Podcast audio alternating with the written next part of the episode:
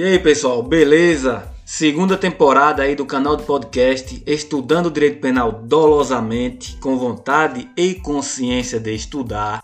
Nessa temporada, pretendo eu exaurir o tema Código de Processo Penal e as alterações trazidas pelo pacote anticrime.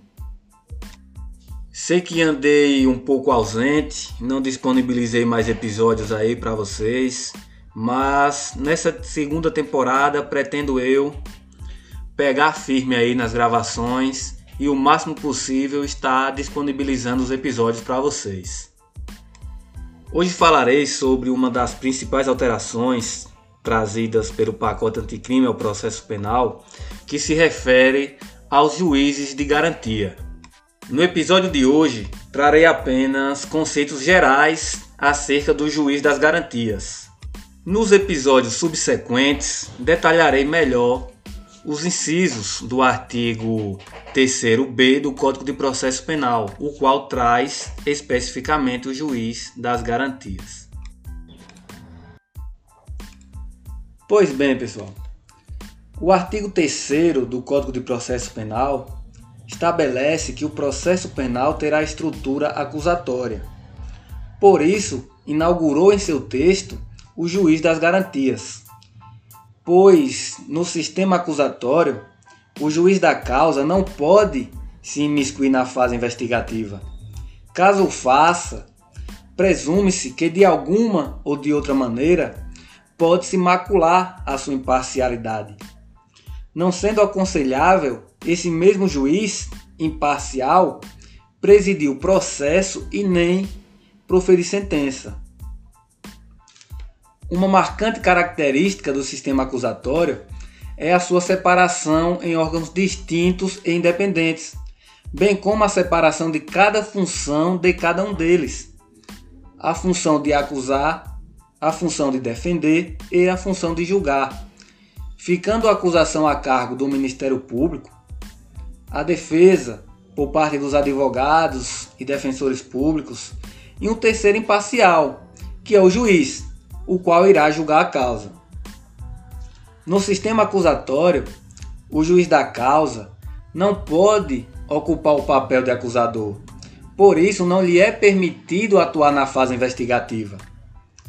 Então, com a reforma trazida pelo pacote anticrime, consequentemente, o juiz não pode, por exemplo, requisitar a abertura de inquérito policial, lá do artigo 5 inciso 2 estando esse artigo, inclusive, revogado pelo então pacote anticrime. Não pode também o juiz determinar a produção de provas ou quaisquer outras diligências investigativas, como decretar prisões de ofício, etc. e tal, dentre muitas outras. Com a leitura do novo texto, Entende-se também que o juiz não pode converter a prisão em flagrante em prisão temporária ou preventiva, somente podendo fazê-la se houver requerimento por parte do Ministério Público ou representação da autoridade policial. Já que o sistema é acusatório, a criação do juiz das garantias se faz pertinente. Desse modo, haverá dois juízes, o juiz das garantias, que é aquele que decidirá acerca dos incidentes que porventura venham a ocorrer na investigação policial, incidentes esses que se resumem em diligências necessárias à investigação e que precisem de autorização judicial para que possam ser procedidas, como por exemplo, uma quebra de sigilo telefônico, algum tipo de prisão, algum tipo de busca e apreensão e etc. Lembrando que o juiz das garantias não age de ofício. Para isso, ele precisa ser provocado. E haverá, nesse sistema agora, um segundo juiz. Juiz esse que presidirá a instrução e o julgamento do processo.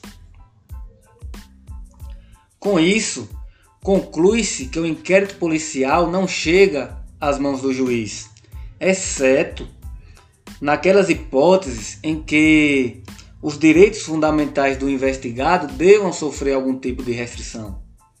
Fora essas hipóteses, será necessário pura e tão somente a mera comunicação de abertura do inquérito à instância judicial. Lembrando que o juiz que atuar como juiz de garantia ficará impedido de atuar no processo.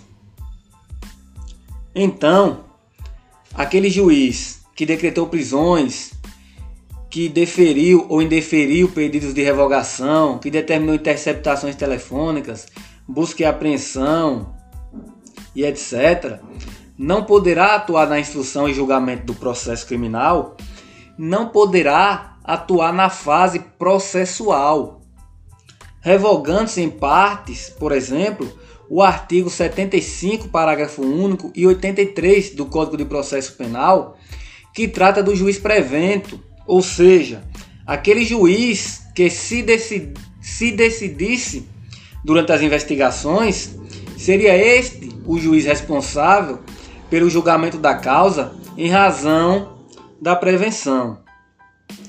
E tudo isso porque o sistema acusatório entende que o juiz que atuou na fase investigativa já terá formado seu convencimento sobre a culpabilidade do investigado.